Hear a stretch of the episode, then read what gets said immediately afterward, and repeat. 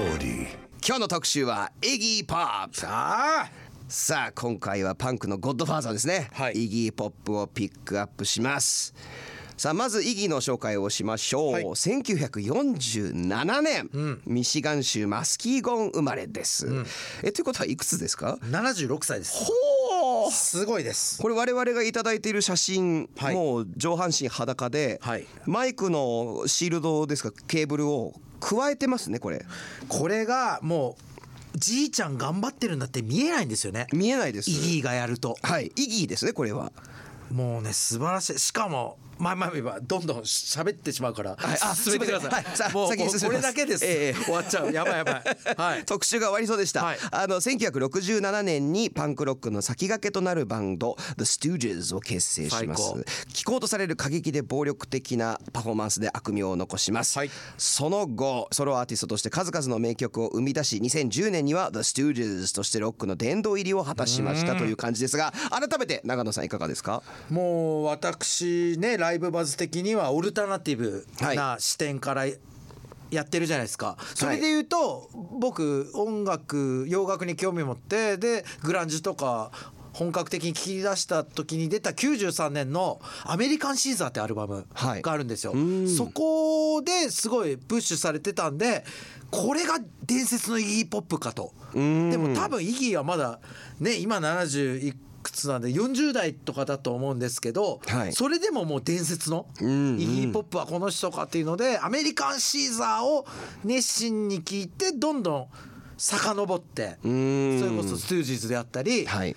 トレインスポッティングって映画がその後あったんで「ラスト・フォー・ライフ」とか。あー、はい。素晴らしいですね。でもなんかい僕的には写真と最初の声のギャップで最初受け付けなかったんですよ。うわっと思って。あー。なんかもっともっとなんていうの？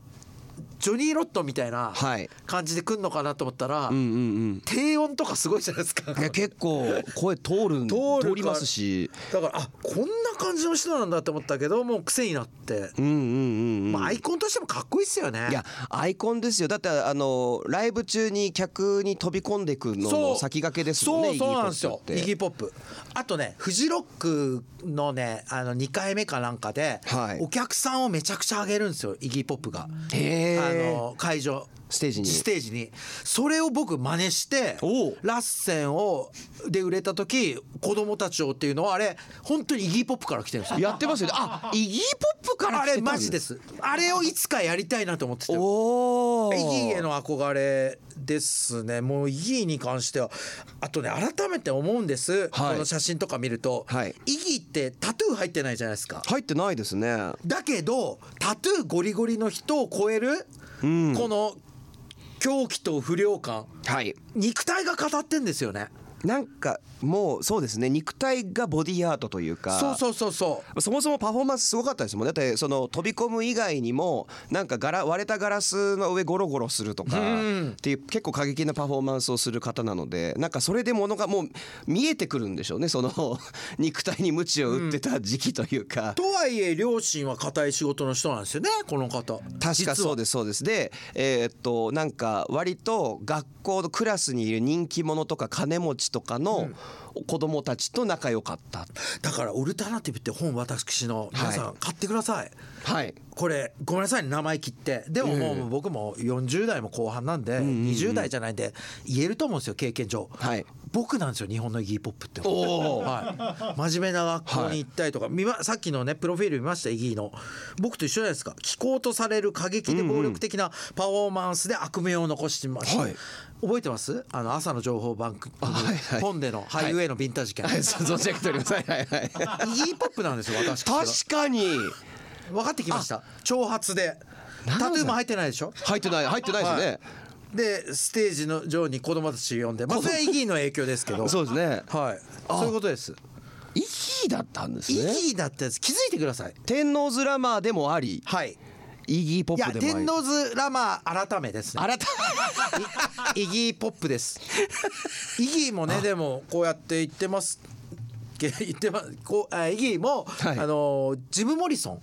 はい。ドアーズの、はいはい。ジム・モリソンのパフォーマンス見てなんか俺もやりたいって言ったとかなんかで見たことあるけど。そうなんですか。なんか似てるよね。似てますね。なんかね雰囲気は。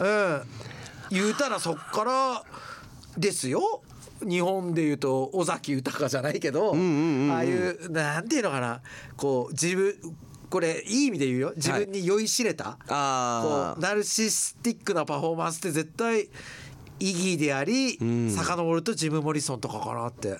ああかもしれないですね。で今で言うともうやってんのってイギーと長野そうですね。はい。すごいんですよ。受け継いでられるんですね。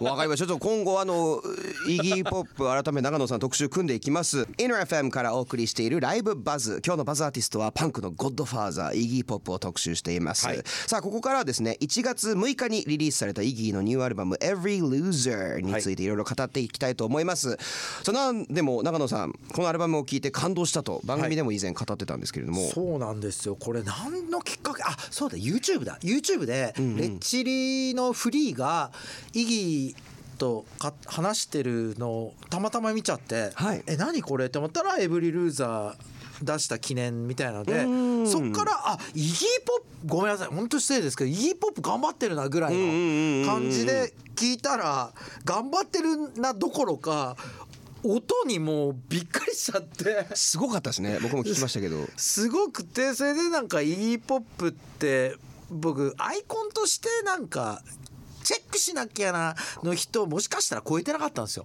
んラスト・フォー・ライフもストゥージズも最初聞いたアメリカン・シーザーとかあるんだけど、はい勉強みたいな。あーうん、まああったのだけど76歳のイギーのこの姿にして本当失礼ながらイギーポップを骨から分かった気になったっていうか。うんなんかもうねレッド・ホット・チリ・ペッパーズの去年出たアルバムとかがまあ60代入ってこうああいう感じじゃないですか、はい。まあいいも悪いもああいう感じになってる中で10も上のイギーがこれだからはい。それと一つもう一個僕が好きなパンク以降のピルっていうパブリックイメージリミテッドってジョン・ライドンがやってるはい。バンドというかもうグループというかもういるんだけどはい。好きです。好きですよ。正直だしなんか、うんうんうんうんだけどなんていうの？このいつまでもイギーっていうのに他の人がそれやったら僕結構辛いんですよ評価が。なんかおっちゃん頑張ってるね系の。はいはいはい。なんか背中を見せて若手リスペクトする系いるじゃないですかバンドとかが。ありますね。まあ、未だにひたすらやってててあんま好きじゃないんですけどうんだったらジョン・ライドンぐらいブクブクになってはい。好きな音楽やってる方が好きなんですけど イギーは別格でなんかイギーってもうイギーなんだっていうのでうん。しびれたしだだからといってこのアルバムあのパンクアルバムっていうよりはそれだけじゃないじゃないですか。そうですね。もっと奥深いというか、はい、奥精神的にはやっぱドパンクなんですけど。あそうですね、はい。精神的にはドパンクだけどその発信するのが、うん。いろんなタイプのこともう76歳だからこそ表現できるものとかもあって、はい。僕これ本当傑作だと思ってますね。いや素晴らしいです。あのちなみにあのバックにいるミュージシャンとしてね。ドラム。そう。チャド・スミスでしょ、はい。そしてギター。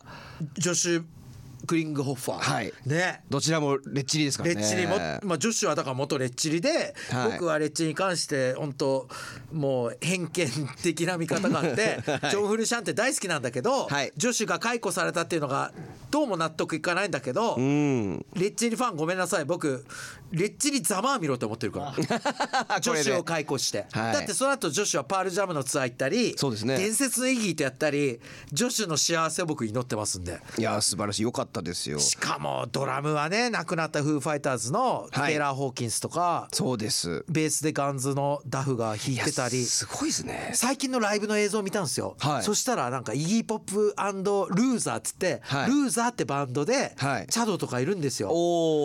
また渋いの。かっこいい。いいっすね。素晴らしい。いやあのちなみにこの Every loser loser ってまあ負け犬みたいなうん。これどういう意味なのこ Every loser はまあ全ての一人一人の負け犬。うわ鳥肌立った。で、はい。これはあくまでミッキーの一節ですが、はい。これがリリースされたのが今年の1月6日です。さあ1月6日といえば、えー国会議事堂乱入事件があったんですよアメリカで。あはいはいはいはい、そのいろんなあの陰謀論とか信じきっちゃった人たちがガーッと国会議事堂に入ってって国を奪い取ってやるぞっていう運動があったんですけど、はい。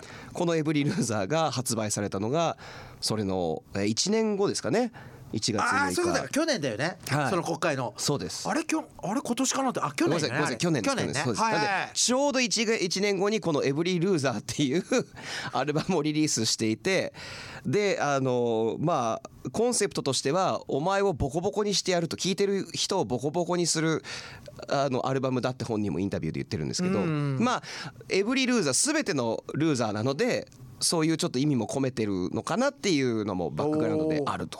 それはじゃあ誰に対してになっちゃうんだろうね。国会議事堂にその行っちゃった人の味方なの？敵なの？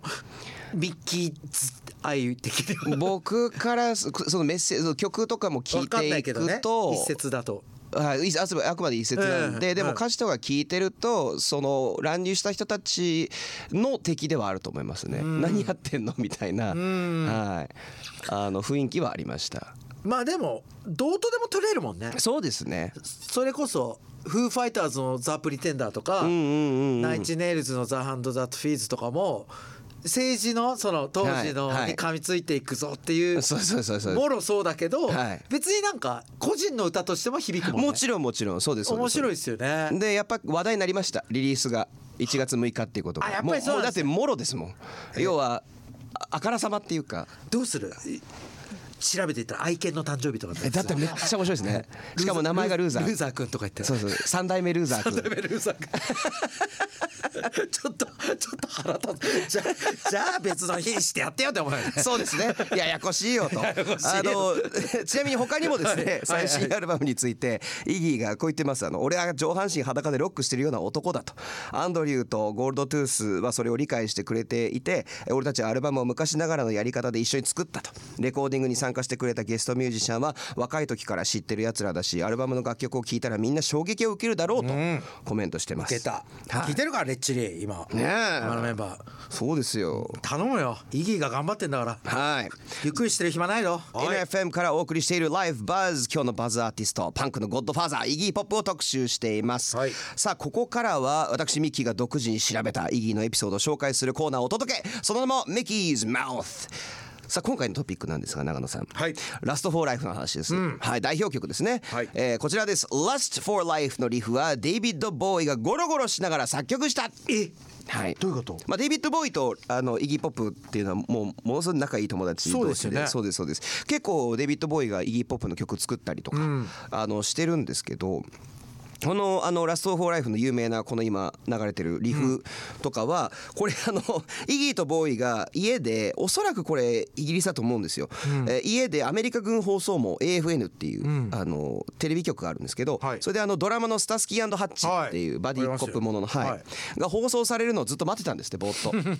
そしたら AFN のコールサインが流れてでそれにボーイがデイビッド・ボーイがハッってなって子供用のウクレレその辺に家に置いてあった子供用のウクレレ取ってゴロンってなってこのリフを引き出したっていう素敵のがあのきっかけらしいです。そうなんですよ。まあ、スタスキー&ハッチをず,、ね、ずっとこうおとなしく待ってるデイビッド・ボウイとイギー・ポップ想像できないんですけど、ね。なんかこの頃の人たちの自由な感じっていいよね。いいですね。なんかつながってるじゃんみんな。はい。それこそデビッド・ボウイでいうと連想ゲームでいくと「戦場のメリークリスマスね」はいはい。坂本龍一さんがあって、はい。で坂本龍一さんって実はパブリックイメージリミテッドのほう。あのアルバムに参加してたりとか。あそうなんですか。まさにアルバムってアルバムに参加してたりとか、はい。なんかコミュニケーションがなんでね今がガチガチとは言わないけど、うんうんなんかラフでいいよね。いいですね。かっこいい、うん、そうなんですよね、なんかこのコールサイン聞いてねもうだって今や伝説の曲ですからね。そうですよね。おドラムラインなんてジェットの「ああいう gonna be my girl」とかそっくりだもんね。ももろですからね。ね。